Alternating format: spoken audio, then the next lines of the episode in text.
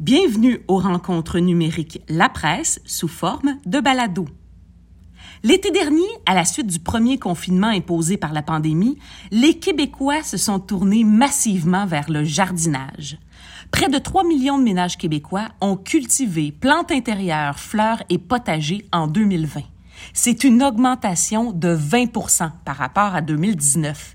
Et les experts croient que cet engouement se poursuivra cette année. Depuis plus de 40 ans, Pierre Gingras écrit à la presse et il œuvre également à la radio et à la télévision. Ce spécialiste du jardinage a accepté de nous donner ses trucs pour démarrer nos pousses et avoir un jardin de rêve. Je m'appelle Véronique Lauzon. Voici sous forme de balado ma discussion avec Pierre Gingras.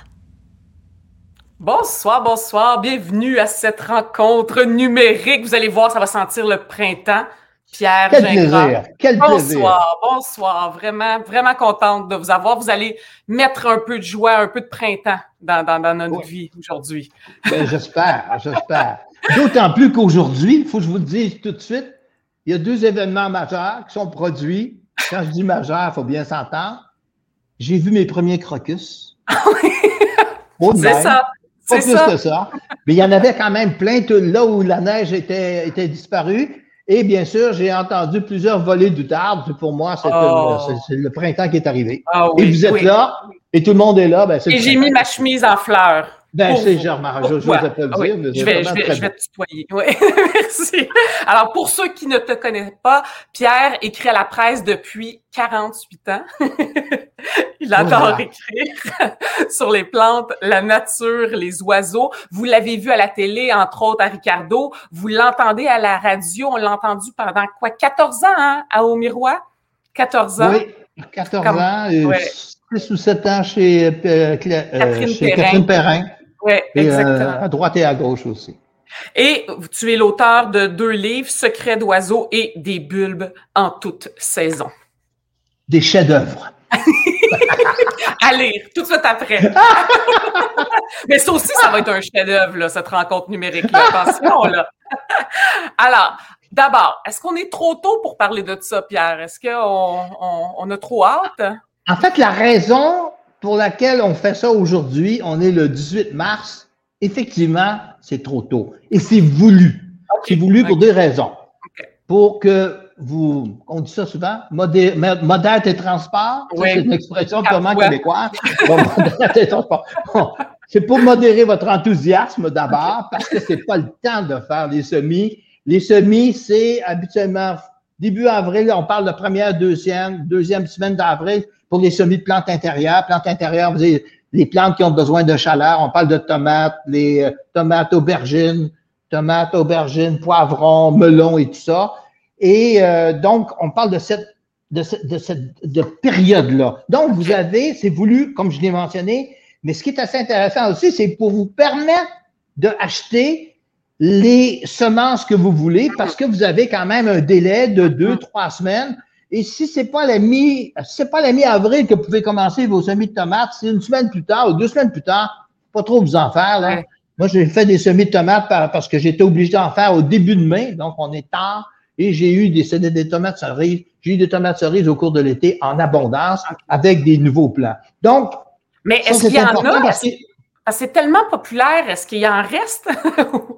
Ah oui, effectivement, il en reste parce que quand on a dit que c'était tellement populaire qu'à un moment donné, les gens, les, compagnies ont arrêté pendant un certain temps de vendre au détail. Ils ont dit aux gens, ben, envoyez-nous pas de commandes parce qu'on ne peut pas les remplir, on n'a pas le temps. Bon, tout ça semble se, se, se- se rétablir tranquillement à droite et à gauche.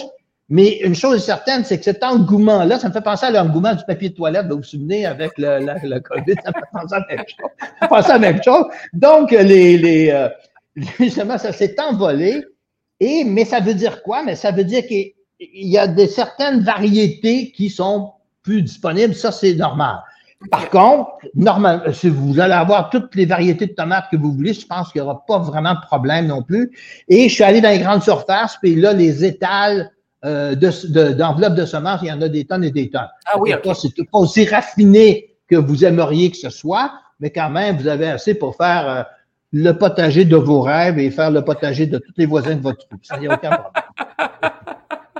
OK, c'est bon. Alors, si on commence, commençons par les semis intérieurs. Tu en as un peu parlé. Qu'est-ce qu'on doit faire? Ça, on a parlé des semis intérieurs. C'est des plantes qui aiment la chaleur. Par contre, ce que je veux dire tout de suite, vous savez aussi des semis extérieurs. Les semis extérieurs, c'est important de réaliser que souvent, ils sont trop hâtifs. On les fait trop tôt. On les fait trop tôt euh, au moment où le sol n'est pas assez chaud. Donc, tout ça, il faut aussi que ça soit géré comme il faut. Et si vous allez sur Internet, parce qu'on n'aurait pas le temps de le faire, c'est que chaque période de semis pour l'extérieur, on parle pour l'extérieur, chaque période de semis doit se faire à, un moment donné. ça, ça c'est vérifiable. Okay. on ne fait pas ça au 15 de mars, on fait ça à la mi Et surtout, faut pas hésiter d'attendre. Euh, même pour les semis extérieurs, puis pour, à forte raison pour les transplantations, faut pas hésiter d'attendre que le sol soit vraiment chaud. On parle d'un sol à 10-12 degrés et aussi des températures, on parle toujours de la transplantation ou de la plantation, des températures qui sont à peu près à 12, 13, 14, 15 degrés, mais stables. C'est évident que c'est 13 degrés le jour, puis il fait presque zéro le soir, ça marche pas. Comme en ce moment. Parce que les, non, parce que les plantes de tomates, notamment, à 7 degrés, ça commence à, à souffrir énormément. Et ces petites plantes-là, quand elles souffrent, elles souffrent pour longtemps. C'est-à-dire que c'est souvent difficile de les repéper, si vous me permettez l'expression. OK. Alors, tu on, on va parler des, enveloppes de semences. Ça, c'est intéressant. Attends, attends, un peu, Pierre. Juste, il y a Karine Duclos qui dit Oups, j'ai déjà semé mes semis de tomates début mars, donc c'est trop tôt. À mon avis, c'est un peu tôt. C'est un peu tôt parce que qu'est-ce qui va arriver c'est si l'éclairage n'est pas adéquat? Moi, je parle, j'ai fait, j'ai fait ces, ces tomates-là en partie avec un éclairage artificiel. OK? Pourquoi? Parce que début mars, Déjà, les, journées sont un peu plus longues qu'elles ne l'étaient, on s'entend là-dessus, mais déjà à la mi-avril, vous allez avoir des journées qui sont beaucoup plus longues. Beaucoup, beaucoup plus longues. Mm-hmm. Donc, vous allez avoir des plants qui vont être plus forts, plus en santé. Qu'est-ce qui risque d'arriver aujourd'hui? Je dis risque d'arriver aujourd'hui, c'est que vous allez avoir des plants qui vont s'étioler. Ça veut dire quoi un plant qui est étiolé? Ça veut dire un plant qui va pousser en orgueil, c'est tout droit. Il va être chétif, ça, c'est un plan qui va manquer de lumière habituellement. Mm. Et plus ça s'étire à l'intérieur, la lumière à l'intérieur, c'est pas la même chose qu'à l'extérieur. Et plus ça s'étire, mais plus le plan va être faible. Et récupérer un, plan qui est euh, un plan qui est chétif, mais souvent ça vaut pas la peine. Ah Parce que c'est un plan qui est trop faible, vous êtes mieux de recommencer. Donc, ah si, euh, si notre interlocutrice a commencé ces temps-ci, ben moi, je dirais, bon, parfait, Gardez-en quelques-uns, comme les plans que j'ai ici, je vais les garder, je vais en garder quelques-uns, mais vous êtes mieux de recommencer clairement vers, je sais pas, moi, le, début d'avril. Début, le, 15 avril. Parfait. Là, je te laisse continuer. OK, là, je voulais parler des, des, des, semences. Mm-hmm. OK, ce qui est intéressant dans les semences, c'est qu'il y, y, a différents types de semences. je vous ai préparé quelque chose, c'est pas tellement visible, mais bougez pas. Je vais vous montrer ça. Il existe, les, les semences, effectivement, c'est très petit. Là, c'est surtout des semences de tomates, c'est minuscule. Les semences de laitue, de laitue, de carottes, c'est extrêmement petit. Par contre, ils ont des semences qui sont enrobées. Ça veut dire quoi, les semences enrobées? Ils sont enveloppés avec une, enveloppe d'argile. C'est très fin, on s'entend. L'enveloppe d'argile, ça peut être blanc, ça peut être de couleur. Et cette enveloppe d'argile-là permet à la personne déplanter beaucoup plus facilement, d'une part beaucoup plus facilement. Et ces enveloppes-là d'argile sont utilisées, bien sûr, en, culture commerciale parce que la machine, elle, elle a un calibre, c'est assez gros, c'est pas gros comme un poids, mais pas loin. Donc, la machine peut travailler. Mais pour nous autres, les, les, les jardiniers domestiques, ben, c'est mm-hmm. beaucoup plus facile. Là, je vais essayer d'apporter, de, de, de, mettre ça près de l'écran. Ah, on oui, les voit un peu. Oui, on les voit. Voyez-vous, il y en a des rouges, il y en a des blanches qui sont beaucoup plus gros. Et les tout petites qui sont brunes, mm-hmm. ça, c'est les plants de tomates originaux. vous devinez que les prendre, les mettre, c'est plus compliqué que si j'en ai une grosse. OK. Ça, c'est ça. D'une part, ça, c'était pour les. Vous avez les. Puis d'ailleurs, pour savoir si c'est des graines, euh, des graines qui sont euh, euh, enrobés. Je sais pas si vous entendez le son. Oui. Le, son, ben là, ça démontre qu'ils sont enrobés. D'ailleurs, je vais vous, en, vous les montrer parce que ça. C'est à cause du son. C'est que. non, c'est un maracas. Ça, c'était quoi? Ça, c'était. Euh, ah, de la laitue pommée. Ça, c'est de la laitue. Non, la laitue, les, les, graines sont extrêmement petites. Autre chose. Ça, pour vous faciliter, ça, ça vous facilite la, la, facilite l'existence pour planter à la maison, d'une part, bien que ce qu'on va faire, l'expérience qu'on va faire, vous pouvez utiliser n'importe quelle graine de tomate ordinaire. Par contre, ça ici, vous savez pas c'est quoi, hein? Regardez ça, c'est joli. Et que c'est Le papier de toilette dont on parlait tantôt. Eh oui, c'est fait, euh, c'est fait avec du papier, pas du papier hygiénique, mais c'est la même. Ça y ressemble beaucoup. OK, ça y ressemble beaucoup. C'est des rubans de semences. OK. On en, on en rit, là. Mais moi, j'utilise ça souvent. Parce que, voyez-vous, je sais pas si on peut voir ça de près, bougez pas. Ah oui, Ah on oui. les voit de Mhm. près. Voyez-vous, les, Oui. les graines sont Mhm. insérées à distance, euh, à distance égale les unes des autres. Quand vous mettez ça dans le jardin, parce que ça, c'est pas tellement pour la maison, on met ça dans le jardin sous terre, à la, dis- à la, à la profondeur appropriée. Vous avez juste à couvrir ça de terre et vous avez un rang parfait. Ah, ça vous oui. évite aussi, déjà le rang est parfait et les, les plantes vont germer à chaque endroit approprié. Hmm. Est-ce que c'est plus cher? Quand même. OK. Ça coûte- pas. Un potager, là, ça coûte pas une fortune. je pense pas. Non, je pense pas que ça affecte vraiment votre budget. Je, je pense pas que ça affecte vraiment votre budget. Mais par cœur, le prix, je sais pas. Mais il n'y a pas de problème. Cela dit, par exemple, ça va vous faciliter la tâche parce que les graines vont être insérées. Vous n'aurez pas besoin de faire du- de l'éclaircissement. Parce que Hmm. qu'est-ce qu'on fait habituellement? On met des graines comme ça. Ça pousse en vrac, évidemment. Il faut en enlever 81% et en laisser une. Donc, ça, ce travail est déjà fait. Ça, Ah je oui. trouve ça, moi, je trouve ça tout à fait extraordinaire. Et c'est une des raisons aussi que j'utilise au jardin pour la laitue et autres des, euh, des semences enrobées parce que vous pouvez mettre une semence facilement à chaque endroit. OK. OK. Bon, ça, c'était les semences. Puis il reste Maintenant, aussi les les- semences traitées, non? On en a parlé? Ah, Ben, les semences traitées, en fait, c'est que souvent, les semences traitées, c'est des semences qui sont traitées avec des fongicides. Euh, en culture industrielle, c'est très, très commun.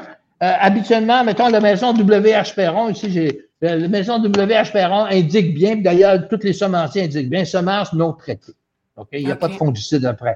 Parce que si vous avez des fongicides et autres, souvent, en culture bio, ça marche pas. OK. OK. Ça dépend, ça dépend bien sûr des fongicides en question. Bon, cela dit, les contenants. Ça, on est rendu au contenant. Juste, juste avant, j'aurais une question de Philippe. Philippe Pouetel qui dit Semer en serre, est-ce un bon moment? Semer en serre. Qu'est-ce qu'on entend par semer En- en serre? Voilà la question. Bon, moi, semer à l'intérieur, encore une fois, on en revient à la même question de tout à l'heure. C'est pas le bon moment. Euh, ben, en serre. C'est une vraie serre, c'est un autre sujet. Ah, Et là, je me, lan- je me lance pas là-dedans parce que c'est- un autre monde. OK? OK. Mais si vous êtes à l'intérieur de la maison, moi, j'ai des grandes baies vitrées, j'ai pas c'est pas une serre. J'ai des grandes Mhm. baies vitrées, mais c'est pas une serre. Mais si vous faites des mini-serres, comme j'en ai ici, euh, c'est pas le temps encore. On parle encore une fois de mi-avril. OK? OK. Les poivrons, peut-être un peu plus tôt, là, ceux qui sont vraiment sont excités au coton, là, mais vous pouvez commencer, vous pouvez commencer vos poivrons, je sais pas, fin mars encore. Fin mars, début avril, parce que les poivrons exigent un peu plus de temps. Bon, ben, c'est à mi-avril, ça pas de problème. Bon, les contenants. Oui. Bon, les contenants, c'est pas compliqué. Ils se vendent sur le marché, vraiment, tous les contenants possibles et imaginables à tous les prix possibles et imaginables. OK? Moi, ce que j'utilise depuis plusieurs années, d'ailleurs, c'est un contenant extrêmement sophistiqué. C'est la première fois que je vois ça. qui est une, qui est une barquette de fraises. Oui. OK? Et moi, je suis un amateur de fraises, même l'hiver. Je sais pas, nos, nos producteurs de fraises seront pas contents. C'est beau acheter local, mais l'hiver, c'est assez difficile. Oui. Surtout à, surtout à prix raisonnable. Donc, ces barquettes de fraises-là sont parfaites. Donc, ici, voyez-vous, j'en ai, ai- d'ailleurs, ça pousse ça dans les barquettes. Regardez, celle-là, c'est joli. Donc, je mets 6 graines par, on- je sais pas, ça, juste une seconde, je vais les placer mieux. Je mets 6 graines par les barquettes. Et évidemment, ça se ferme quand les graines ne sont pas germées. Mhm.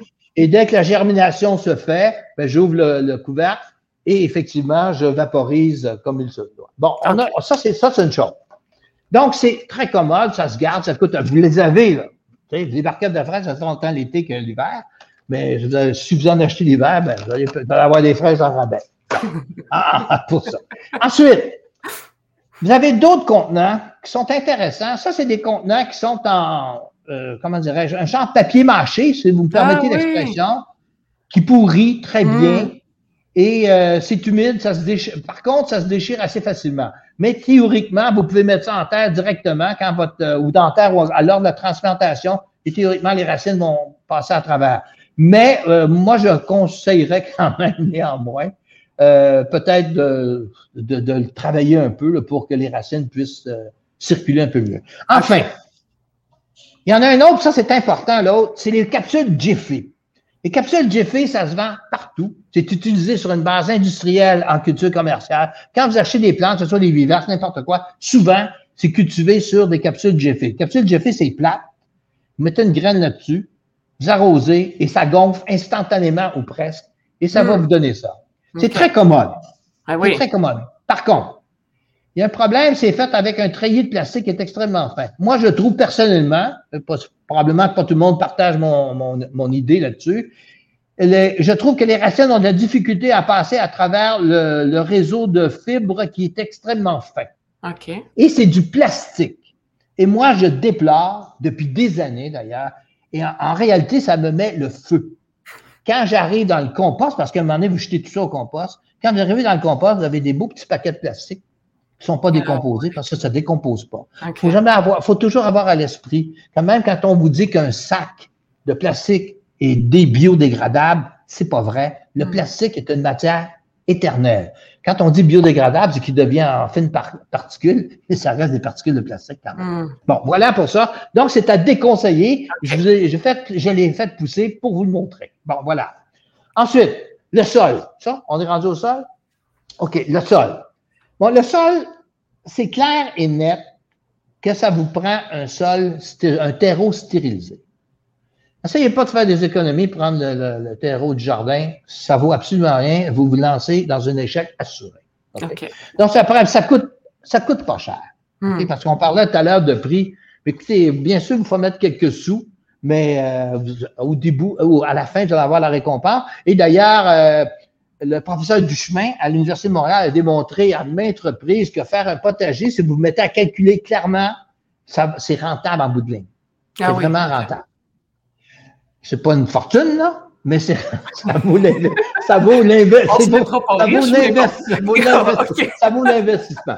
Donc, acheter un, un- un terreau qui est stérile, ça s'appelle du Promix, c'est une marque euh, reconnue. Il y en a plusieurs autres. C'est un terreau qui est, bien sûr, qui est stérile. Pourquoi un terreau stérile? Je vous expliquer pourquoi. Parce que dans de la terre ou des terreaux qui ont déjà été utilisés, il y a plein, plein de bactéries, il y a plein de fungus, il y a plein, il y a, il y a plein de, de problèmes, justement, en perspective. Et ce que vous allez, euh, ce qui va vous arriver, vous allez souvent être aux prises avec la fonte des semis. La fonte des semis, là, c'est épouvantable. La fonte des semis, c'est épouvantable. C'est que vous avez une belle plante comme ça, une belle plante comme ça qui Ouais. sort, puis à un moment donné, hop, elle se met à mourir. C'est ce qu'on appelle la fonte des semis. Bon. Euh, moi, j'en ai pas eu de fonte des semis. Pourquoi? Parce que j'ai utilisé un produit approprié. Et ça, encore une fois, ça coûte pas tellement cher. Par contre, plus vous achetez des petites quantités, plus c'est cher. Moi, ce que j'ai fait, je l'ai acheté, je pense, c'est un 17 kilos. Croyez-le ou non, bien sûr, j'aurais pu en donner à tous les gens de la rue. Mais 17 kilos, mais aussi invraisemblable de se paraître, un 17 kilos, je pense, ça coûtait le produit, le prix d'un 5 kilos. Et Ah. quand vous allez, mettons, ces grandes surfaces, vérifiez ça parce que ça vaut vraiment la peine. Ah oui. Ça, ça, Ah ouais. ça, ça se garde longtemps. Hein, le, le- Ok. le terreau stérile, mettez ça dans votre cave, peut se garder des années, il n'y a aucun problème si c'est en- fermé comme il faut, que l'humidité ne va, pas- va pas dedans. Bon, OK, voilà pour le sirop. Maintenant, on est prêt à... Francine, Francine Larouche demande quelle est la composition de votre terreau pour les caissettes de fraises? C'est la même C'est- chose? c'est du- Oui, oui, mais c'est pour c'est- c'est le, le terreau qu'on utilise pour les semis, c'est du terreau qu'on utilise pour les semis, peu importe où ça va, là. On s'entend bien. Mais donc, encore une fois, c'est vendu comme tel, puis il n'y a pas vraiment. Je serais bien. Je serais bien mal avisé, de vous donner un, un produit quelqu'un. J'ai parlé de Promix tout à l'heure, qui est une marque de commerce reconnue, mais il y en a plein de, de plein de ça. OK. Donc, il ne faut pas trop s'en faire avec ça. OK? OK. Euh, maintenant, le- la plantation. OK, Oui. la plantation. C'est tout? OK, Ouais, la on est correct. OK, on y va dans la plantation. Bon, la plantation, j'en ai sorti, j'en ai, j'en ai préparé. C'est comme, euh, c'est pareil comme j'étais une émission de cuisine. hein, J'en ai Oui, préparé. Mais, mais- maintenant, je vous avez le produit fini. Ça me rappelle des bons, ça me rappelle des bons souvenirs. Ça me rappelle des bons souvenirs. Ton époque avec Ricardo. Oui, ça- Non, le terreau, il est, il quand vous les vendez, il est sec. Donc, ce qu'il faut faire, c'est qu'il faut l'humidifier. Il faut bien s'entendre. L'humidifier, ça ne veut pas dire qu'il soit détrempé. OK? C'est pas de la, c'est pas un aquarium, c'est pas de la culture de poisson qu'on fait, ce sont des plantes. Donc, il faut que ça soit humide, mais euh, Pas trop. raisonnablement. Tu sais, tout à l'heure, on parlait d'humidité, raisonnablement. Moi, ce que je fais, euh, comme avez dit, on va le faire, euh, c'est pas combien compliqué. ah, c'est pas bien compliqué, mais il faut savoir que sur les, les enveloppes de semences, c'est indiqué à quelle profondeur il faut mettre les graines, à quelle distance aussi. Vous dites, souvent, on est tellement énervé ou on, on, pense qu'on a tellement d'expérience qu'on fait ça, bon, on va en mettre, puis voilà. Regardez donc ce qui est écrit sur les enveloppes de semences. Hein. Ça, a l'air anodin, mais c'est souvent la cause d'échec quand vous ne l'avez pas fait. Surtout ah quand vous arrivez dans des nouvelles variétés. Quand vous avez arrivé dans des nouvelles variétés, des variétés qui sont plus difficiles que d'autres, ça a toute l'importance du monde. Donc, on regarde ça. Et faites pas comme moi. Moi, j'ai mis au hasard comme ça. Non, non, mais j'en mets, j'en mets effectivement comme ça. OK? Et lorsque je fais un instrument qui est assez intéressant, c'est le vaporisateur. Et ça vient faire quoi dans la, conversation, le vaporisateur? C'est quand vous avez un terreau comme ça, OK? Il est souvent très, très, euh, comment dire, c'est très fin un terreau. Si vous ouvrez la bouteille et vous arrosez au coton, qu'est-ce qui va arriver? C'est qu'à un moment donné, vos semences vont flotter au diable vert, puis ça ne donne pas les bons résultats. Les. Donc, donc, c'est ça, exactement. Puis, euh, il n'y aura pas de mutation, ça va rester des. donc, donc, regardez, je ne sais pas si on peut voir le jet ici, peut-être pas vraiment, mais c'est un, c'est un jet de vaporisation. Donc, on vaporise une fois que les graines sont plantées, on vaporise et on ferme le contenant. Et voilà. Et tout ça, vous, ça va garder l'humidité. Ça va garder l'humidité le temps qu'il faut. Puis vous allez vérifier au poids. Ben, vous allez voir, vous pouvez hmm. l'ouvrir pour vérifier si la surface, si la surface est sèche, on vaporise. Et à un moment donné, au bout d'un certain temps, parce que les, les semences ont des degrés, ont un temps de germination. Habituellement, ça peut être, dans le cas des tomates, c'est 7, 8, 9, 10 jours. Si vous avez des semences enrobées, ça va prendre un peu plus de temps pour des raisons évidentes. Il faut que la couche d'argile se dissolve, se dissolve tranquillement. Donc, ça prend un peu plus de temps. Mais règle générale, ça prend 7, 8, 9, 10 jours. Ça peut varier, évidemment. Ça peut varier aussi en fonction des conditions de température de la maison, ça va de soi. Et la, la température de votre terreau, si c'est au soleil ou peu importe. OK, ça c'est fait. Au bout de, euh, ah oui, une autre chose qu'il faut savoir, c'est que quand vous avez une enveloppe de semences, souvent, euh, les bonnes compagnies, du moins, de, devraient indiquer et vont indiquer le taux de germination attendu. Ça, c'est important parce que, je vais vous donner un exemple. Tiens, j'ai un bel exemple ici. Voyez-vous, j'ai planté six graines. Il y en a quatre qui sont sorties. Ouais. OK? Pourquoi quatre qui sont sorties? Peut-être parce que j'ai pas fait ma job comme il faut, peut-être d'une part, ou d'autre part, parce que le taux de germination était moindre, parce que c'est jamais 100% ou à peu près jamais. Hmm. C'est un peu normal aussi. On, joue avec la nature. Et euh, donc, c'est pour ça qu'il ne faut pas vous attendre nécessairement à avoir 100% loin de là. Par contre, quand vous faites vos semis, vaut mieux en faire un peu plus, ah un peu hein? moins. Ah oui, OK. Mais, j'ajoute, quand vous allez au jardin, vaut toujours mieux un peu moins qu'un peu plus. Ça a l'air bizarre à dire. Pourquoi? Parce que pourquoi au début d'en mettre un peu plus? Parce que justement, on parlait de la fonte des semis, on parlait de maladies quelconques mm-hmm. ou encore de la grosseur de vos plants qui sont pas euh, l'étiolement et tout et tout. Tandis qu'au jardin, si vous en mettez, pourquoi en mettre, je sais pas, 25-30 plants de tomates que vous allez en manger, je sais pas, moi, trois livres dans l'été? Mm. Hein? Oui, oui. Mm-hmm. Parce que 25-30 plants de tomates, ça va vous en produire 150-200 livres. On parle en livres, mais ça peut être en, on peut en mm-hmm. kilos, on s'entend bien. Donc, ça, c'est important.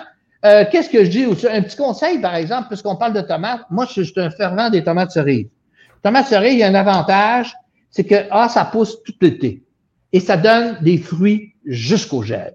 Les hmm. enfants adorent ça. Moi, j'ai des petits-enfants, puis j'ai des petits-enfants sont un peu plus grands maintenant, par exemple, mais qui adoraient les tomates. Quand ils ah rentraient ici, quand ils rentraient ici à la maison, ils allaient voir leur potager d'abord qu'on faisait ensemble et d'autre part, d'autre part, les plants de tomates pour aller chipper quelques tomates. Parce que ça produit. Les tomates cerises, vous en avez en abondance. Il y avait tous les goûts possibles et imaginables et c'est surtout excellent. Ça produit jusqu'au gel. Par hmm. contre, c'est ce que j'allais dire, l'objectif de mon intervention là-dessus, c'est que les tomates cerises, ça atteint 2 mètres, 3 mètres d'eau.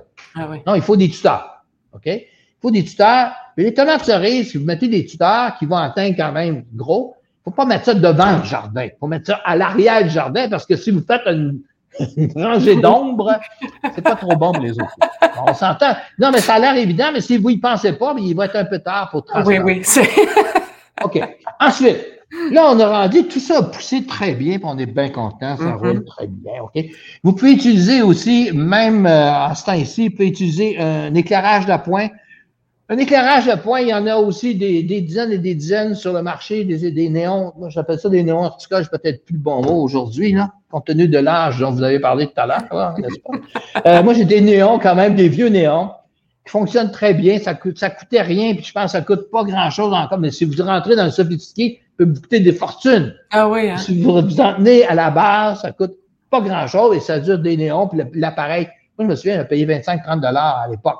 Même si, mettons, c'est le double aujourd'hui, mais ça va vous durer des années et des années. Oui, oui, oui, oui. Évidemment, si, si vous voulez vous lancer dans une serre, c'est un autre paire de marque. On parle des néons. Oui, parce que c'est l'éclairage, ça, ça coûte des fortunes. Bon, bon, mais pour un éclairage, il faut aussi mettre les, les, lumières presque sur les plantes. Ah On parle peut-être à 15 cm. Si hmm. vous le mettez trop haut, ça ne donne rien. Vous les mettez à 15 cm. Puis si la plante pousse, ben, vous les montez en haut un peu. Et voilà. Ça, c'est bon à savoir parce que des fois, on oublie ça. On est rendu où? On est rendu à la. la Là, on attend, on se met au travail, on va dehors. Transplantation. On va, va pas dehors. Contrairement. Véronique, je le savais que était trop modèle, enthousiaste. J'ai hâte, j'ai hâte. OK. Là, les plants ont poussé, il faut faire du repiquage, c'est obligatoire. OK? Euh, vous allez me dire, du repiquage, c'est quoi le repiquage? C'est qu'il faut prendre le plant qui a poussé dans son, dans ah son bac d'origine et le transférer pour lui donner tout l'espace voulu pour qu'il atteigne une taille hmm. appropriée pour hmm. permettre la transplantation éventuelle. Oui, Et ça, c'est une opération qui peut être plus ou moins délicate, dépendant de votre délicatesse, justement. Hmm. Et ici, mes plants que j'ai ici, les plants que je vous ai apportés, comme j'ai mentionné, c'est des plants que j'ai plantés le, le 12 puis le 19 février. Donc, ça fait un mois, un peu plus qu'un mois. Ils ont une belle taille, mais ils ont pas de la, ils sont pas tous de la même taille. Ça, c'est bon, c'est bon signe, bon signe. Ça veut dire qu'ils ont poussé à différentes, euh, différents moments. Ils ont, ils ont germé un peu plus tard c'est, à mon avis, c'est déjà un peu gros pour être transplanté. On, aurait dû le transplanter avant, mais là, je, les ai gardés pour les fonds, pour les, euh, pour, nous. pour les besoins de la cause. Donc, ici, je sors un pot. Habituellement, on prend des pots de plus grande dimension. Ici, c'est des pots de 4 pouces. On dit 4 pouces parce que souvent, le, si j'ai bonne mémoire, en, horticulture au Québec, on est encore au métrique. Là, je ah pense que c'est 4 pouces. Je pense que c'est un 4 pouces. Euh, ça peut être un peu plus gros. Et il faut mettre la plante dedans pour lui permettre de pousser, ce qui va donner, ce qui va donner, hein, on, parlait de cuisine tout à l'heure, ce qui va donner ben ce, résultat-là. Et d'ailleurs, si on regarde, si on regarde les autres plants, OK, je ne sais pas si on peut les voir. Oui, si on regarde les autres plants, lui il est beaucoup plus gros que les autres. Hmm. Pourquoi? Parce qu'il a été transplanté avant. Donc, j'ai pas mis d'engrais. Là. Quand je parlais des terreaux, des terreaux pour, euh, pour des semis, il y a toujours un peu d'engrais là-dedans. C'est des terreaux qui sont parfaits. Donc, j'ai utilisé le même terreau, et cette plante-là euh, va être bonne, va, peut rester là-dedans jusqu'au mois de mai sans aucun problème. Ah oui, OK. Et elle va devenir quand même, parce qu'il y a tout l'espace voulu, beaucoup plus même souvent que chez les pépiniéristes, en passant. Les pépiniéristes, souvent, des petits pots. Mais beaucoup plus. Euh, et donc, vous allez avoir. Vous en avez besoin de beaucoup de pots. Ben oui, j'en aurais eu besoin. Pour... oui. Euh, ça va chez un ami. Ça, va chez un ami. Parce que c'est un peu tôt. C'est plus simple que ça parce que c'est un peu tôt. Par contre, lui, je vais le garder pour faire l'expérience. Je vais, ah essayer de le mener parce que vous savez pertinemment que vous allez euh, à la fête, euh, je l'appelle la fête des patriotes, la fête de la reine, je me souviens plus vraiment le mot, là, la, la, semaine, la grande fin de semaine du 20, 20, mai. Là. Non, pas ah, je parle de tu sais, la, la, la, fin de semaine où les gens sont fiévreux puis se rendent pour acheter tout ce qu'ils voient. Tout, ce qui, tout ce qui est végétal. Ce là, là. Tout ce qui est végétal. Donc, effectivement, effectivement, ils vont acheter des, des plants de tomates, mais souvent, il y a des plants de tomates à cette époque-là qui ont presque des fruits dedans. Ah Parce que certains pépiniéristes ont fait pousser tellement tôt, mais avec les soins appropriés, évidemment, que ces plants-là ont souvent des fleurs, puis ils ont souvent des bébés de tomates. Ils sont prêts. Vous les mettez dans le jardin ou sur le balcon, puis deux fois, dans deux, trois semaines, vous allez avoir des tomates. Mais c'est pas dangereux, ça? Comme vous disiez, là, comme tu disais, si je suis euh, pas délicate puis que je fais mal. La non, pas vraiment. Là, on est rendu à une étape où le plan est adulte, le plan, il n'y a, pas de problème. Non, il n'y a pas de problème. Dangereux, je pensais, je pensais que vous posiez la question si c'est toxique ou pas. Oh non, non! parce qu'on poussait. Non, non, ça n'a aucun rapport. Non, c'est pas dangereux d'aucune façon. Et bien sûr, ça, ne mord pas son insecte. OK. OK, là, là, je vais faire un autre expert. Donc, on a dit qu'il fallait transplanter. Euh, vous pouvez utiliser toutes sortes d'instruments sophistiqués, ça c'est bien cute. Hein, ah, oui. bien cute. Mais habituellement, j'utilise ça par Non, euh, je fais un petit trou dans le milieu de ça, c'est les enfants de là. Mais ce que je veux dire, c'est que vous pouvez déterrer ça. Euh, on le voit-tu? Non, ah, on ne voit pas. C'est une des plantes. Ah oui, OK, OK, oui. oui, là, on voit bien. Ah oui. Ah, OK, parfait. Bon, elle est tombée. Oui. Soyez sans crainte. Elle ne souffre, elle ne souffre, pas encore. Mais ça je vais, être très, je vais être très délicat avec. Et être délicat avec, là, ça veut dire deux choses. On ne prend jamais un plant de tomate par la tige ou n'importe quelle plante. OK? On prend ça, on, pour la transplantation, habituellement, on attend qu'elles aient deux vraies feuilles. Voyez-vous? Hmm. Comme ça. Elle souffre pas trop. C'est pareil comme si je la prenais pour un, par un bras, par exemple, mais c'est pas tout à fait pareil. Donc, et vous la plantez, là, ça a l'air ben, ça a l'air facile. Bien voilà, c'est fait. Un petit peu. Ah, voilà. Cloc, cloc, cloc, cloc, cloc, cloc, cloc. Et voilà, le tour est joué. Tout est fait. Ah, là, je le replace, par exemple. C'est très beau. Et tout, ça va donner ça. Ah. On le dit. Ah, voilà. C'est très sympathique, n'est-ce pas? Mm-hmm. Ensuite, ensuite, ensuite, ensuite. Ensuite, ce qui est important, je, l'ai mentionné un peu tout à l'heure, mais je veux revenir là-dessus. Comme on a du temps, là, je regarde. oui, on a beaucoup, beaucoup de questions. OK, on a beaucoup de questions? Beaucoup, beaucoup, de questions. Non, j'ai parlé beaucoup, évidemment, je vais trop vite, mais on continue quand même. On continue. On n'a pas parlé des plantes ornementales. OK, on va, je vais juste finir mon, mon, mon, mon, topo là-dessus, puis après ça, on va parler des plantes, des semis de plantes ornementales. Euh, quand vient le temps de la transplantation, bien sûr, vous allez l'entendre maintes fois, mais souvent on n'y pense pas, puis on est pressé encore une fois.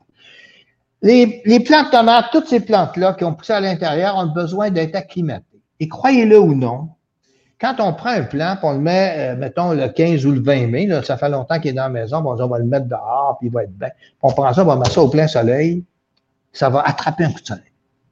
Ah oui? Parce que ce qu'on oublie ça, c'est que les plantes attrapent les coups de soleil. OK? Mais non. Vous avez beau mettre de l'huile, on ne met pas d'huile solaire, ça marche. Puis une fois que, une fois que la plante a attrapé son coup de soleil, il n'y a pas grand-chose à faire. C'est fini. Ah oui, hein? Elle n'est pas finie, mais elle peut brûler. Effectivement, ça peut l'affecter. Donc, qu'est-ce qu'il faut faire? Il faut les acclimater. Elle me disait, c'est facile les acclimater, c'est facile à dire, mais effectivement, il faut que les plants, euh, euh, vous les mettez un peu, vous les mettez à l'ombre d'abord, OK? Vous les mettez euh, à l'ombre quand la température est adéquate, vous les mettez quelques heures dehors, vous le rentrez le soir parce qu'il fait froid, et ainsi de suite. Faites ça pendant peut-être 5, 6, 7 jours. Après ça, ah vous le plantez. OK. OK. Ça, ben, c'est pas tout le monde qui fait ça, mais ça devrait être fait. Hmm. OK? Ça devrait être fait, c'est l'idéal. On vise l'idéal, puis on vise une plante qui va pousser très bien. C'est l'idéal. Une autre, chose aussi qu'il faut dire dans le cas des plants de tomates, notamment. Un plant de tomate, quand on plante ça au jardin, on plante ça jusqu'à la première feuille. On l'enterre. Moi, souvent, je vais plus loin que ça. Quand je dis jusqu'à la première feuille, on vous donner ah, tiens, on va donner un exemple. OK. On le voit très bien? Oui. OK. Ça, c'est les feuilles d'origine. OK. Les premières mm-hmm. feuilles que j'ai prises tout à l'heure. OK. Ça, c'est le Mm-hmm. Ce plan-là va monter, effectivement, il va monter, quand on va le transplanter, il va peut-être avoir 60, 70, 80 cm de haut, tant que ça même. OK? Vous moi, je plante ça au moins jusque-là. Ah oui. Super. Hein? Et parfois jusque-là. Mais là, ça va pousser. Et parfois plus. Hmm. Il n'y a aucun problème, puis ça va permettre à la plante de s'enraciner, de faire plus de racines. Et plus ça ah. fait de racines, plus ça va chercher des sels minéraux, plus ça va chercher de l'eau et plus ça produit. OK. Évidemment. Euh, il faut savoir aussi que un jardin potager, ça aime le soleil. On parle de 6 heures de soleil par jour. Euh, on parle de 6 heures de soleil par jour. Ça, c'est l'idéal, 6 heures et plus. Ça, c'est l'idéal. Par contre, si vous avez un peu moins de soleil, c'est mon cas d'ailleurs, comme vous avez un peu moins de soleil, ben, théoriquement du moins, vous allez avoir une production moins grande, les plantes vont être peut-être moins en forme. Ça ne paraîtra pas nécessairement, mais ça va être la production que ça produit de 20 livres au lieu de 20 livres au lieu de 22 livres, là, pour, mm. pour caricaturer un peu. Ça ne fait pas grand différence, mais quand même, c'est là. Euh, il peut être plus sujet, pourrait être plus sujet. Euh, ça, c'est deux facteurs. Donc, la lumière. La lumière, ouais, c'est ça. Donc, ça, c'est très, très important. Euh, encore une fois, c'est effectivement, c'est complètement à l'ombre, ça marche bien mal. Puis là, je parlais de de disposition dans le jardin, ça a une certaine importance, évidemment. Il ne faut pas que les plantes soient plus certaines plantes qui exigent de l'air, il ne faut pas que tu sois à l'ombre des autres, ça va de soi. un autre élément important, parce que je pense qu'on a glissé un mot tout à, l'heure là-dessus, c'est que les rubans de semences et toutes ces plantes, les, rubans de semences sont encore les, euh, les semences enrobées, permettent de, de mettre les plantes à distance appropriée. Si vous faites un semis qui est trop dense, qu'est-ce qui va arriver? C'est qu'il va y avoir une compétition, ça va pousser en fou il va y avoir une compétition pour les sels minéraux. C'est peut-être secondaire, mais ça existe quand même. Pour l'eau et surtout pour la lumière et pour l'air. Parce que il faut de l'air. Hmm. Si vous n'avez pas d'air, ces plantes-là, qu'est-ce qui va arriver? C'est qu'ils vont être très, très susceptibles aux maladies. Donc, il faut que ça soit aéré. Hmm. Donc, c'est pour ça qu'il ne faut pas qu'il y en ait trop. Un autre élément aussi, puisqu'on a je réalise qu'on a du temps, un autre élément, euh, si vous en êtes surtout à vos premières expériences, puis même moi, j'ai quand même plus que mes premières expériences, j'évite les plantes qui sont trop compliquées. Et je, pense encore cette année, il y avait un plant de céleri qui m'intéressait parce que le céleri était rouge, les, les, les, branches étaient rouges, et il était magnifique. Alors, j'ai dit, voir, puis après ça, j'ai réalisé, oublions ça. Ah céleri, c'est une grosse job. Et moi, j'ai déjà essayé, j'ai jamais réussi. Peut-être j'ai, je suis nul, peut-être, là. C'est possible. Non, non, mais on peut pas réussir tout. Tu mes plantes de tomates, ça marche bien, mais il y a d'autres affaires, ça marche. Oui, oui, oui. J'ai toujours de la misère avec les radis, pour vous dire. Toujours de la misère avec les radis. Toujours. Par contre, j'ai déjà réussi, notamment pour Ricardo, je me souviens de ça, j'ai déjà réussi en jardinière au mois d'août. J'ai réussi des affaires extraordinaires. Ah oui? Complètement complètement fou, mais c'est comme ça. Donc, évitez les, variétés qui sont trop difficiles. Hmm. Variétés trop difficiles, je parle, euh, ça, je parle aussi, je parle du céleri, évidemment. Euh, je parle aussi du, euh, du fenouil. Fenouil, tu sais, le bulbe de fenouil, tu achètes ça, là, ça coûte assez cher d'ailleurs, ça va à peine, disons, 25, j'aime ça, c'est bien bon. Effectivement, moi, je suis un grand amateur, mais je vous dis tout de suite, j'ai jamais réussi.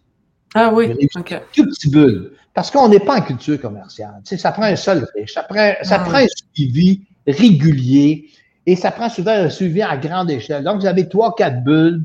Souvent, vous avez plein de choses dans le jardin. Vous n'avez pas le temps de vous occuper de tout. De façon... ouais, Donc, vous êtes mieux d'en tenir à des choses faciles.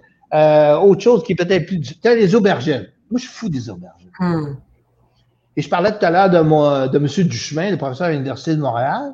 Mm-hmm. Et euh, le professeur de Buchemin, lui, disait, ben, l'aubergine, c'est un bel exemple de plantes qui sont, qui sont rentables. Les aubergines, ça coûte toujours cher. Ça coûte cher. Mm-hmm. Je suis un grand amateur, un grand amateur et consommateur d'aubergines. Ça coûte toujours cher. Mm-hmm. Été comme hiver. Donc, vous il va faire pousser les aubergines, ça peut être rentable, c'est bon. Le seul problème avec les aubergines, c'est assez rare qu'on peut avoir un plan avec beaucoup d'aubergines après. Mm. Puis aujourd'hui, ils vendent plein pour le jardin, ils vendent de plein, plein de petites aubergines. C'est bien cute, des petites aubergines. C'est bien beau. OK? Mais c'est pas gros. Oui. Pas gros. Okay? C'est ça, trois, quatre bébés aubergines. Là. Ouais. Tu, sais, peux pas faire moussaka avec ça. Non, ça. non, c'est ça. bon. ça. Donc, c'est important à savoir. Mm-hmm. Un autre élément aussi, je ne sais pas si dans votre coin, vous avez des écureuils, mm. ou si vous avez des marmottes, vous avez des lapins. Moi, j'ai tout ça. Je suis chanceux, j'ai tout ça. Et c'est difficile à contrôler.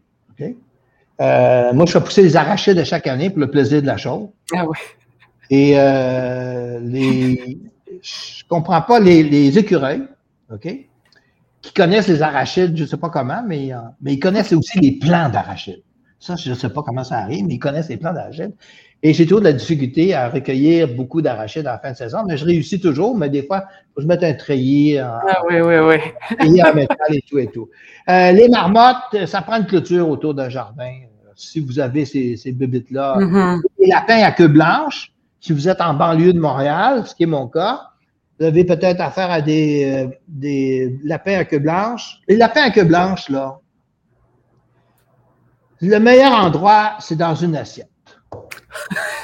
C'est excellent. C'est excellent. C'est beau, c'est cute. C'est beau. Non, non, mais je, je, je blague. Je blague. Je, suis un chasseur aussi, mais je chasse pas le lapin à queue blanche. Et ça se prend pas d'une trappe. C'est difficile. Le lapin à queue blanche est épouvantable. Ça mange tout. il y a beau avoir un champ de luzerne à côté de chez vous, là. Oui, oui. C'est dans le jardin. Et ça, c'est difficile à contrôler, donc il faut une clôture. Ça n'a rien à dire, mais quand ça va observer, parce qu'il suffit d'une nuit, d'une fois, c'est une nuit, c'est partie du jardin. Bon, autre chose, euh, vas-tu d'autres choses à dire? Je dois il y avait les plantes ornementales. Ah, les plantes ornementales. Oui, effectivement. On peut, ce qu'on fait pour le potager, bien sûr, se fait pour les plantes vivaces, se fait pour les plantes annuelles. OK? Euh, pour les plantes vivaces, qu'il faut retenir, moi, j'ai fait souvent des plantes vivaces. Euh, mais aujourd'hui, il faut convenir que les pépiniéristes ont tellement fait d'efforts, ils ont tellement de choix que ça vaut pas vraiment la peine. OK? Hmm. Ça vaut pas vraiment la peine. C'est un défi, par contre. Oui, oui, ça vaut la peine si vous avez l'intention de, de, relever un défi. C'est pas si difficile que ça. Mais encore une fois, ça ne vaut pas nécessairement toute l'énergie. Mieux de concentrer ça sur le potager. Il y a un autre élément qu'il faut savoir, c'est que les, les, les, euh, les, plantes vivaces, notamment, il y a beaucoup de plantes vivaces qu'on fait pousser, ça prend deux ans. Mm-hmm. Donc, euh, tu une plante vivace, la première année, elle s'installe, la deuxième année, elle fleurit. C'est long, ça. C'est long, long, long. Hein? Donc, quand vous allez chez le pépiniériste, règle générale, vous achetez une plante vivace, mm. qui même si elle est bisannuelle, ben déjà, elle va fleurir durant oui, oui, Ça, c'est un, ça, c'est un avantage, c'est un avantage important. Par contre, il faut bien dire, si vous vraiment vous, voulez chercher de quoi de très rare, de, très bizarre, OK? Là, vous n'aurez pas le choix. Non, ben, je l'ai fait beaucoup dans le passé, des choses qui ne se vendaient pas, d'ailleurs, qui ne se vendaient pas dans le commerce. Aujourd'hui, l'ouverture est beaucoup plus grande. Si vous allez dans des pépiniéries spécialisées, puis il y en a plusieurs, vous allez trouver des choses tout à fait renversantes, des affaires extraordinaires. Mais à l'époque, quand j'ai à l'époque, ça fait pas tellement longtemps, je voulais avoir des choses bizarres, ben là, je les faisais pousser, avec plus ou moins de succès d'ailleurs, mais je les faisais pousser parce que tu n'as pas tellement de choix. Mm-hmm. Il faut se rappeler, par exemple, que les semences, c'est la mondialisation. L'horticulture, c'est la mondialisation dans son sens le plus peu. Ça fait des décennies que ça dure. On oublie ça. Ça fait des décennies que ça dure. Quand vous achetez les semences, ça peut venir de partout dans le monde. Donc, euh, si vous voulez avoir de quoi, de, pas nécessairement de quoi d'original, vous ne voulez pas faire planter un bananier chez vous qui va donner des bananes. Ça s'entend bien. Non, mais vous pouvez faire pousser quand même des plantes qui ont, euh, euh, qui peuvent pousser très bien dans votre jardin, mais qui sont très rares parce qu'ils viennent de tel ou tel endroit. Ça, effectivement, ça s'achète par catalogue et ça se fait pousser, ça se fait pousser chez vous. OK. Voilà. Autre chose. Parfait. J'ai plein, plein, plein de questions. tu vas pouvoir répondre à, si tu as oublié quelque chose, je suis sûr que dans les questions, tu vas. OK. Alors. On va tenter, on va tenter d'y répondre. On va tenter de répondre. Alors, Pierre, José Desbois demande Je suis de Bécomo et je débute toujours mes semis à la première semaine d'avril. Quelle sorte d'engrais me conseillez-vous lorsque je transplanterai au jardin? OK. Je... L'engrais, peut-être pas le bon mot. OK? Euh, je, j'utiliserais plutôt, un, comment dirais une terre à jardin euh, qui est neuve. Donc, souvent, il y a tout le potentiel voulu.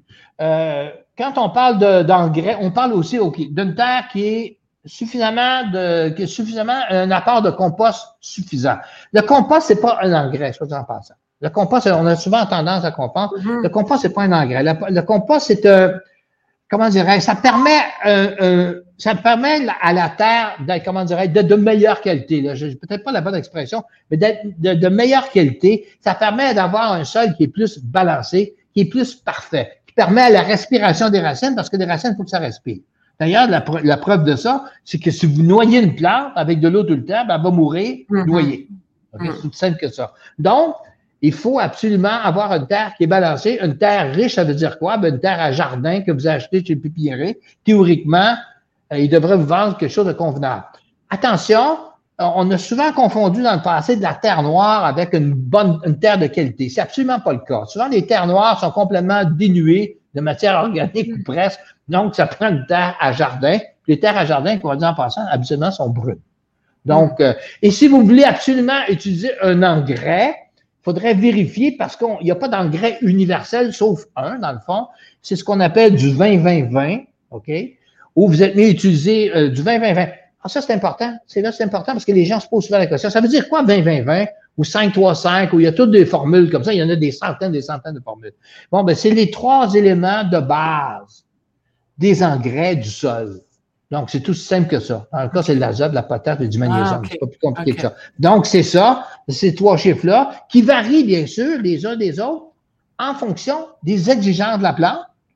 Ça peut être une plante en particulier, ça peut être d'autres plantes, ah ça, peut être, ça peut être aussi en fonction d'une saison. Si en fin de saison, mettons, pour le gazon, mettons, ben, vous allez utiliser un engrais en particulier par rapport à un autre type d'engrais. Donc, c'est pour ça. Donc, si vous utilisez, vous avez bien sûr, on utilise engrais organique de préférence. Donc, vous avez aussi un engrais que moi j'ai utilisé à, plusieurs reprises. Je me souviens plus de la formule, c'est 444 ou quelque chose du genre, un engrais qui est à faible teneur, mais quand même qui euh, c'est des granules de fumier de poule. Ah! D'ailleurs, des granules de fumier de poule. Euh, moi, j'ai utilisé ça d'abord pour faire fuir les écureuils. Il paraît que c'était bien, bien bon pour faire fuir les écureuils. Non, mais c'est vrai! moi, je fais beaucoup de bulles. Hein. Je, suis un maniaque des bulles, d'ailleurs. Je suis un maniaque des bulles. Et les écureuils aussi sont des maniaques des bulles. Il y a une grande compétition. Il y a une grande, grande compétition, nous deux. Et euh, j'essaie de gagner, je ne gagne pas tout le temps. Mais euh, un des éléments qu'on disait pour, euh, pour gagner la bataille, justement, c'est de mettre du fumier de poule à terre. OK. pareil comme ça. Effectivement, ça donne certains résultats. OK? Mais je dis toujours aux gens, ben là, je fais des digressions pour les bulles, je dis toujours aux gens, un écureuil affamé, il n'y a rien qui va l'arrêter. Euh, Même le fumier de poule. en plus que ça, là, je vous regarde. J'ai fait, j'ai mis des, euh, des boulamites. Ah oui. Les boulamites, les boulamites, c'est pas, pas bien agréable. J'ai mis des boulamites dans le trou, j'ai dans J'ai tout fait. Non, j'ai écrit plusieurs articles. J'ai plusieurs, j'ai écrit plusieurs articles d'ailleurs là-dessus, en presse, plusieurs articles. Et je vous dis, j'ai tout fait.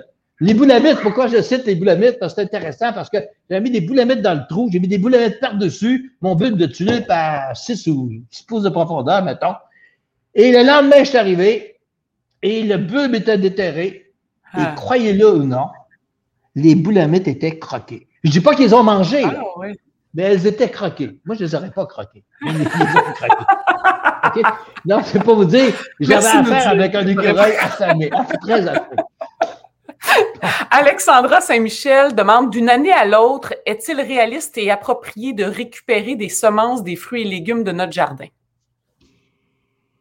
Bonne question. Euh, oui et non. Oui et non. Ça dépend. Euh, oui et non. Si c'est à pollinisation, parce que ça va me demander, c'est compliqué. Mais retenez ça. Si c'est à pollinisation libre, là, je ne vais pas aller plus loin parce que ça prendra un cours de biologie. À pollinisation libre, théoriquement, il n'y a pas de problème. On peut utiliser les mêmes, les mêmes. Par contre, si vous avez d'autres variétés, OK, euh, là, ça risque de donner des résultats qui ne sont pas attendus. La preuve, un, exemple de ça qui est assez intéressant, c'est vous faites pousser des concombres dans le jardin, deux sortes de concombres, notamment des, sûrement des, concombres sans pépins, OK? Euh, des concombres sans pépins avec des concombres avec pépins. Un concombre sans pépins, euh, donc c'est des concombres qui peuvent se reproduire sans l'aide d'insectes. OK? Donc, ils sont stériles. Ils n'ont pas de graines. Ils sont stériles. Mais s'ils sont, sont fécondés, les fleurs, par le pollen des autres cocombes, ce qui va arriver, ça va donner des cocombes tout croche, ça ne donnera pas de cocombes, ça va donner des monstres. C'est la plus vérité, là. Donc, il y a tout ça qu'il faut calculer. Ah et un hein. semencier, parce que tout à l'heure, on parlait des semenciers. OK? Un semencier fait très attention à ça. Donc, un semencier qui va cultiver, mettons, des poivrons, OK? Il va cultiver, mettons, un rang de poivron, je ne sais pas, 200 pieds de long.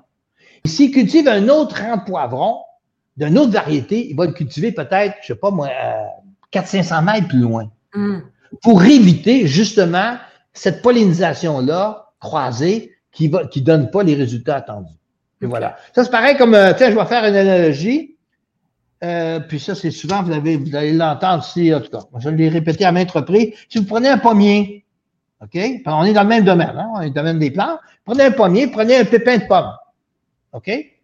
Prenez un pépin de pomme, puis vous le mettez en terre. N'importe quel pépin. Prenez un pépin de, de mettons, de McIntosh. J'aime bien l'exemple McIntosh. Vous prenez un pépin de McIntosh, vous mettez en terre, vous prenez de c'est extraordinaire, je vais avoir un pommier McIntosh. Jamais vous aurez de pomme McIntosh. Pourquoi? Parce que il aura été croisé par d'autres pollens. Ça va ah donner, règle générale, rien. Ah, ça va donner une pomme tout croche, ça va donner rien. Tout ça pour vous dire que tous les pommiers McIntosh dans le monde, c'est toujours un seul et même arbre. Hmm. Les millions de pommiers McIntosh, c'est toujours un seul et même arbre. Les millions de pommiers Granny Smith de la Colombie-Britannique ah, ou de hein? Washington, ah. c'est toujours le même arbre. Hmm. Qu'est-ce qui se passe? C'est qu'on a eu, on a fait pousser avec justement une graine, un pommier qui a donné des McIntosh. Que c'est donc extraordinaire. Qu'est-ce qu'on a fait? On les a greffés. Pourquoi greffer? On a pris une branche, on l'a mis sur un autre pommier. Ah ouais. Pour garder, pour garder tout le patrimoine génétique. Mhm. Hmm. C'est la seule façon. Et c'est de même pour la presque totalité des arbres fruitiers. Ah, c'est intéressant. C'est bon à savoir. Yolande Lapointe apprécie vos conseils et aimerait euh, vous avoir comme voisin. Oh. Pourquoi? Je suis un voisin plutôt, ben, je parle beaucoup, mais je suis un voisin plutôt tranquille. Ah oui? Alors, j'ai fait installer une clôture l'an passé. Partout, la terre a été malmenée. Il ne reste que de la terre. J'aimerais mettre des vivaces le long de la clôture. Quelle terre puis-je employer? L'endroit est à l'ombre jusqu'à midi. Et quelle vivace me recommandez-vous? Euh, le soleil, c'est quoi? Ah, le soleil toute l'après-midi. OK. Ouais. Si la terre a été malmenée, ben c'est déjà bon signe. là. Ça a déjà été labouré, déjà popé, brisée. Elle est prête presque. Euh, moi, j'achèterais une terre à jardin encore, puis en faire venir en vrac. là, toujours une terre à jardin. Donc, ça, à première vue, il n'y a aucun problème. Euh, si vous avez du soleil en mars, ben, comme si vous avez du soleil toute l'après-midi, l'été, à partir de ce temps-ci, déjà tout l'été, vous allez avoir de la lumière ou du soleil une grande partie de la journée. Ensuite, euh, là, quel vivace je vous recommande? Ça, je ne peux pas répondre à ça.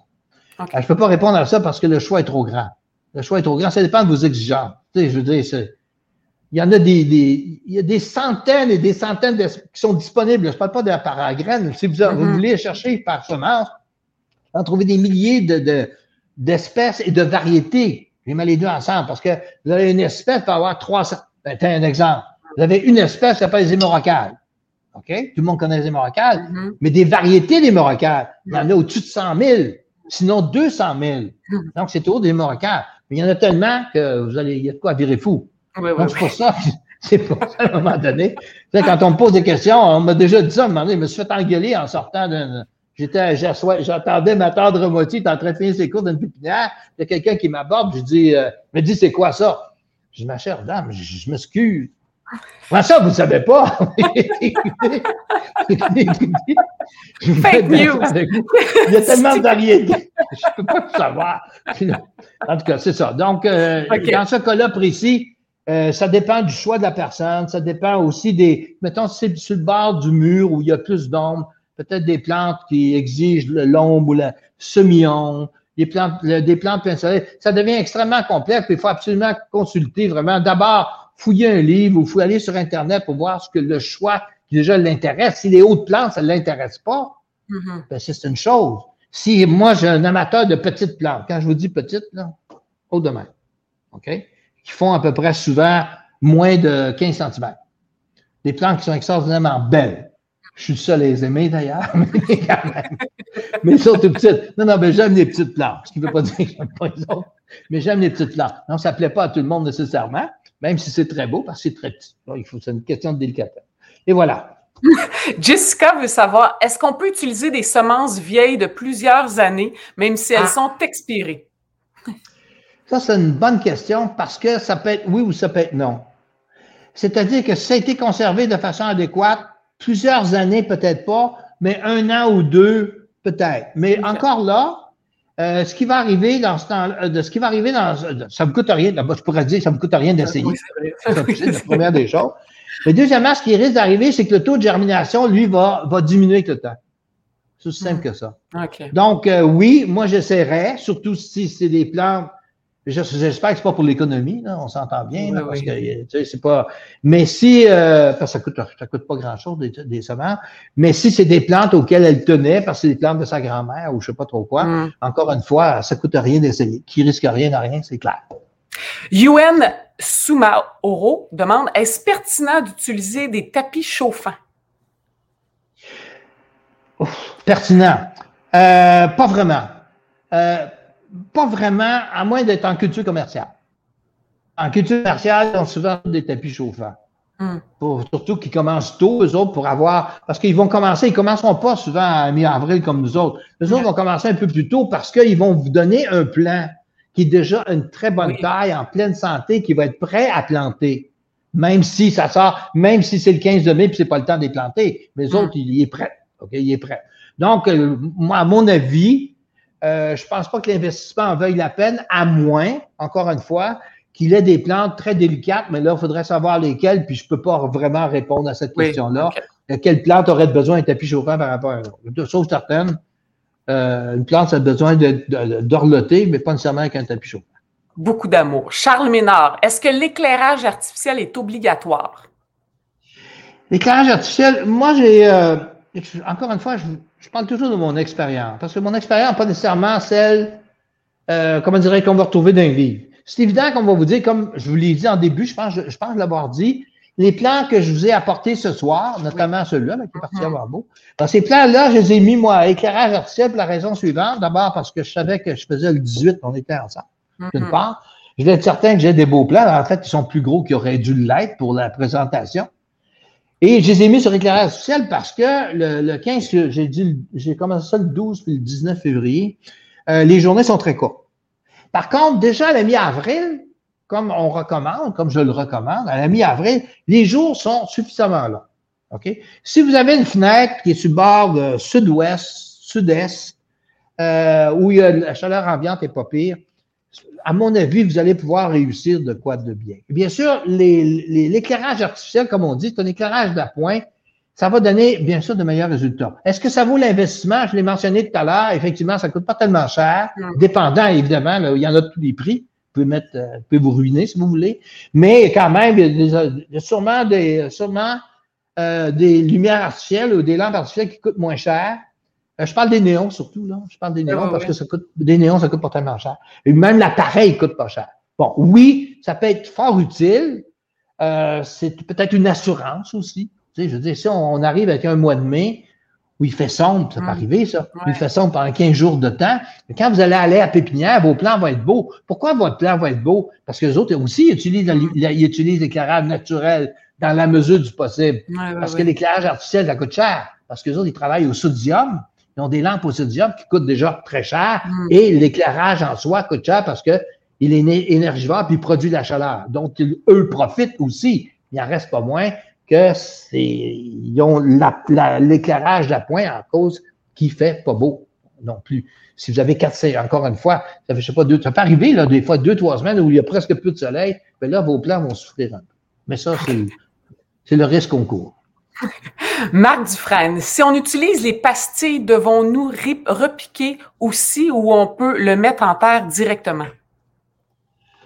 Euh, il faudrait repiquer pour la bonne raison. D'ailleurs, la, réponse à ça est facile à trouver. C'est quand vous allez en pépinière, OK, puis vous achetez soit des vivaces, souvent des vivaces, ou encore des, plantes tomates aussi. Euh, vous allez remarquer que quand vous faites le quand vous les replantez déjà sur des gros plants, souvent la racine est encore emprisonnée dans ces capsules-là. Donc, c'est pour ça que si vous utilisez ces capsules-là, hein, j'en ai encore ici, c'est une capsule. Ça, c'est une capsule, ça mesure, ça mesure à peu près euh, un centimètre, moins d'un centimètre, pas tout à fait un centimètre d'épaisseur. Hein, c'est moins qu'un centimètre. Ça vient gros de même. Euh, moi, ce que je ferais, puis ce que je fais aujourd'hui, j'essaie de le faire, c'est de quand, quand j'ai la chance, j'enlève, je, déchire littéralement, tiens, je vais le faire pour vous. Je déchire, on le voit d'ailleurs, voyez-vous le classique, là? Je sais pas si on peut le voir. oui, on le voit. OK? Bon, puis on peut voir la, les racines sont un peu emprisonnées là-dedans. Moi, ce que mm. je ferais, ça se fait facilement, je l'enlèverais, puis là, je planterais. vous pouvez le mettre directement, mais encore une fois, comme j'ai mentionné, ça va y aider de faire ça. Oui, OK. On va y faire plaisir. On va y faire plaisir. Bien, Michel Rousseau demande Vous parlez souvent de terre à jardin. Alors, suggérez-vous d'acheter la terre à jardin en sac pour un petit potager 50 pieds carrés lorsque qu'en vente en mai?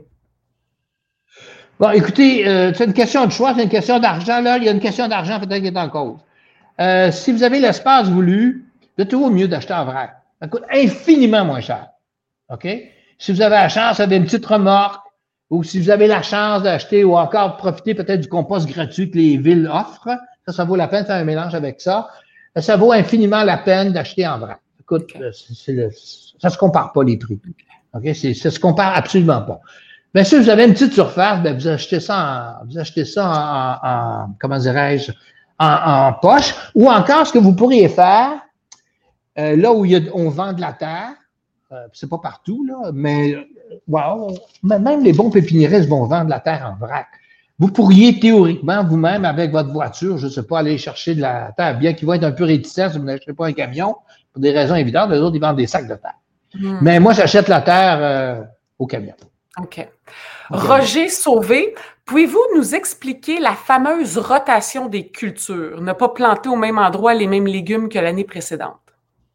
Bon, OK. Euh, ce que je vais vous dire, moi, je ne le fais pas. à dire. Bon, on va vous dire effectivement la rotation de la Terre fait qu'à un moment donné, vous avez des plantes qui vont développer des maladies. Puis les maladies, souvent, vont rester dans le sol. Quand on dit maladie, des pathogènes de toute nature possible imaginable. OK?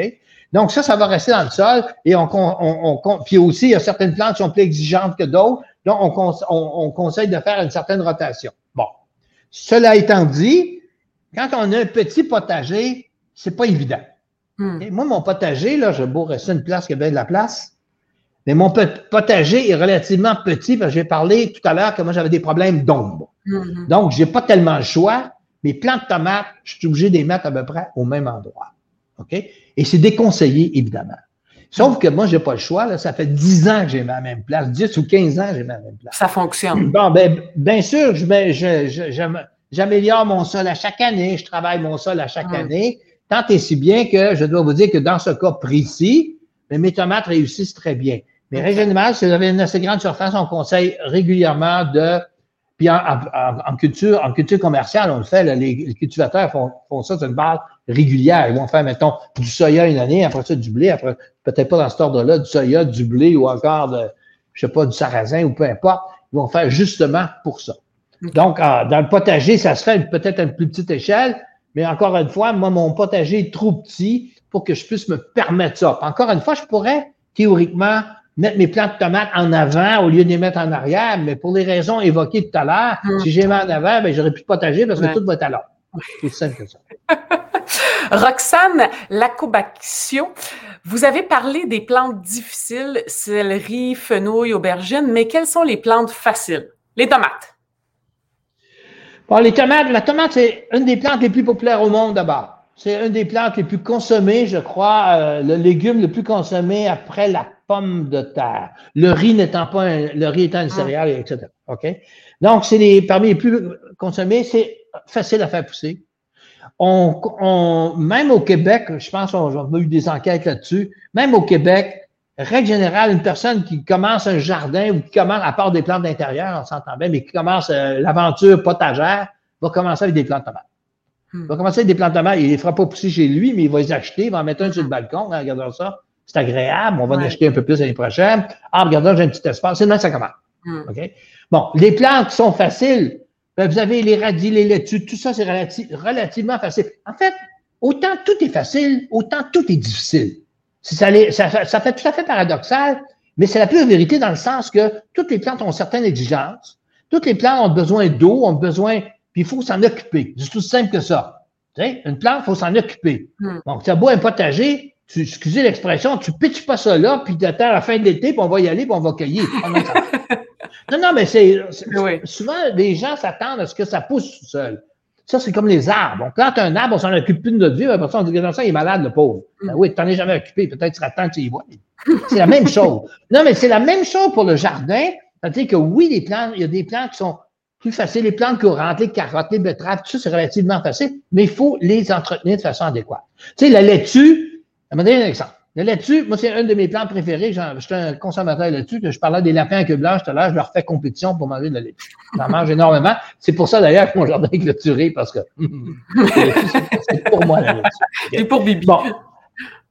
La laitue, c'est facile à faire pousser, sauf qu'à un moment donné, il faut, effectivement, il, y a des, il faut prendre des laitues qui sont résistantes à la chaleur. Ça veut dire pourquoi? Il n'y a pas juste les laitues, les radis, tout ça. Il prend des plantes qui sont relativement résistantes à la chaleur, c'est des plantes de fraîcheur. Donc, plus vous les plantez tôt, peut-être pas le temps, là, dehors, on parle de planter quand le sol est chaud quand même. Parce que si le sol n'est pas assez chaud, les graines vont germer beaucoup plus tard. Il faut les planter au moment adéquat. Mais ces plantes-là détestent les trop grandes chaleurs. Souvent, comme c'est le cas l'année passée, il a fait froid terriblement, puis après ça, on a eu des canicules, puis après ça, on a eu des sécheresses, on a eu un été épouvantable. L'année passée, c'était un été épouvantable. Donc, ces plantes-là vont, mettons, comme la laitue qui est très facile, mais ça va, ça va faire des graines. Une fois que c'est fait des graines, c'est fini. Parce que la laitue est plus bonne. Elle devient amère. Puis elle, la laitue, là, quand elle est rendue là, elle est bien contente. Hmm. Parce qu'elle a fait sa job, elle faisait des graines. Ah, d'ailleurs, c'est intéressant ça. Je fais un aparté tout de suite. j'ai parlé, ça, ça parlait, j'ai parlé de ça la semaine passée dans la presse, mais c'est pas tout le monde qui a pu lire la presse. Euh, quand vous avez un jardin, il faut procéder à la cueillette des plantes. Vous allez dire, ben, ben c'est, quelle, quelle, vérité de la palisse. Non, mais ça va bien au-delà de ça. Parce que si vous ne les cueillez pas, ils vont arrêter. C'est aussi simple que ça. Prenez les mm. plantes de c'est intéressant.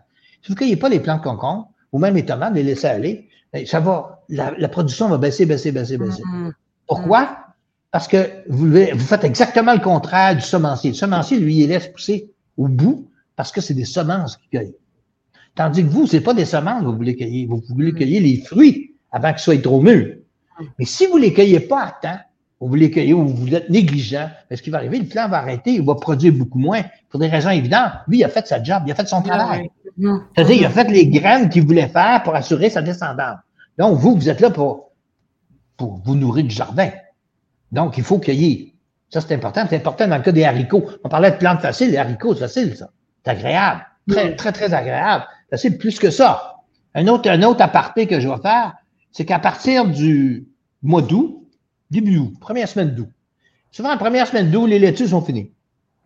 Les radis, c'est fini depuis un bout. Euh, quoi d'autre qui est fini? Les haricots, souvent, il y a plusieurs variétés d'haricots qui sont terminés. Mais là, c'est le temps de recommencer. Hmm. C'est pas fini, là. C'est le temps de recommencer. Non, on recommence les radis, on recommence les radis, la laitue, les haricots, euh, puis vous pouvez commencer plein d'autres légumes qui vont pousser ah plus rapidement. Hmm. vous ah, moi, je cueille des laitues ici, souvent jusqu'au mois de novembre. Ah les, souvent les laitues en feuilles, moi, c'est juste la laitue en feuille. Les laitues en feuilles, euh, que je cueille, souvent, ça va résister même à un premier gel léger, on s'entend bien.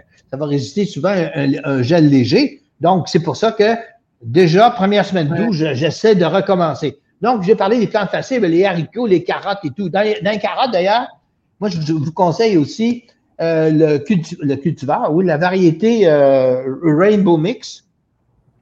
Rainbow Mix, pourquoi? Parce que ça donne des, des couleurs de mix, ça dit, des couleurs variétés de couleurs différentes, des variétés, mm-hmm. des, pardon, des carottes de couleurs différentes, mais qui sont toutes pâles et qui sont habituellement excellentes.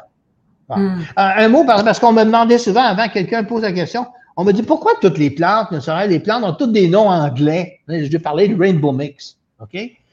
Eh bien, pour la raison suivante, c'est que oh, les, les, ça, ce que j'ai fait pousser là, c'est la variété euh, Chocolate Cherry. Ça, ça s'appelle Chocolate Cherry. OK? Ben, c'est pour la raison suivante, c'est que moi, je m'appelle Pierre Gingras, puis je ne voudrais pas m'appeler Chocolate Cherry. C'est simple que ça. Pourquoi? Parce que toutes les, toutes les hybrideurs, mais tous les hybrideurs ou les obtenteurs en français, euh, les Français ils disent obtenteurs, tous les obtenteurs ont donné un nom à une plante. Hmm. Et comme le monde, c'est mondial, hmm. puis on veut vendre des plantes ici, euh, mais chocolate cherry, je veux les vendre aussi bien aux Pays-Bas, en Amérique du Sud, en Australie, partout, on leur donne souvent un nom en anglais hmm. et c'est son nom. Donc, c'est pour ça, moi, je suis des fois, ça me met le feu quand je lis dans une, dans, des pépiniéristes qu'on a changé le nom pour le mettre en français. Mais c'est bien valable, vous avez changé son nom. Hmm. OK? Et des noms en français de plantes, il y en existe. Dans les lilas, c'est très fréquent. Dans les clématites, c'est très fréquent. Dans plein d'autres plantes, il y a des noms français. Et quand vous achetez ça, que ce soit un Américain qui vous le vend, ou je ne sais pas n'importe qui, c'est le nom français qui est là. Hmm. Voilà. Ça, c'est un aparté, un autre aparté. Mais là, il est déjà, il est passé 21 heures. Il y a Sylvie ah, Desmarais qui dit il y a tellement de questions intéressantes et non répondues qu'on aurait besoin d'une autre soirée. On, va trouver un autre thème. Les oiseaux! Les oiseaux! Ah, les oiseaux, ça, je peux vous en parler pendant trois semaines de temps. OK, mais on va quand même y aller avec deux autres questions. Les coquilles d'œufs, est-ce que ça peut servir au jardin? C'est un, élément en calcium. Oui, ça peut servir au jardin, oui. Ça pourrait servir au jardin. Ça fait très écologique. Euh, il y en a qui vont me dire ça sert pour les limaces. je ne crois pas vraiment. Euh, oui, ça peut servir au jardin. Karine La Liberté, les boîtes d'œufs, on est encore dans les œufs, en carton peuvent servir pour les semis. Et le marc de café, est-ce bon dans le mélange de terre au jardin? Oui, le marc de café, c'est bien bon. OK? Euh, encore faut-il en boire de façon adéquate. Puis les capsules Nespresso, ça prête moins bien à ce genre d'examen. Vous êtes mieux l'envoyer au, euh, au recyclage. Oui. Euh, cela dit, cela dit euh, c'est quoi là? J'ai perdu le premier bout. Ah, là, les boîtes de café, les boîtes de, d'œufs. euh, les boîtes 2, par exemple. pas vraiment. Je vais vous expliquer pourquoi. Parce que c'est pas assez profond. Tu sais, si on regarde, mettons, la quantité, la quantité que j'ai mis là-dedans, là, ça fait quand même un bon euh, ah, oui, 2 oui. pouces. Ben, oui. 2 mm-hmm. pouces, je sais pas combien de centimètres, là. 2 pouces, ça fait 4, 5, 5, 4, 5, 6, 4, 5 centimètres. 4, 5 centimètres. Euh, si vous regardez une boîte 2, c'est beaucoup plus petit. À mon avis, ce serait pas. peut-être, par exemple, je dis ça, je dis ça peut-être, encore une fois, il faudrait peut-être essayer, mais dès que la plantule est sortie, parce qu'il y a peut-être assez de substrat, effectivement, pour faire pousser une plantule. Moi, je ne l'ai jamais fait, mais je pense à ça. Peut-être qu'il y a assez de substrat pour une plantule. Euh, ça vous éviterait peut-être d'acheter d'excellentes On achète plus des œufs que des fraises d'hiver. Et, euh, mais ça vaut peut-être la peine d'essayer parce que vous allez avoir une plantule comme celle-là que je l'ai montrée tout à l'heure. Mm-hmm. Euh, vous pourriez effectivement, ça pourrait fonctionner, je crois. OK, parfait. Pierre, c'est tout pour ce soir.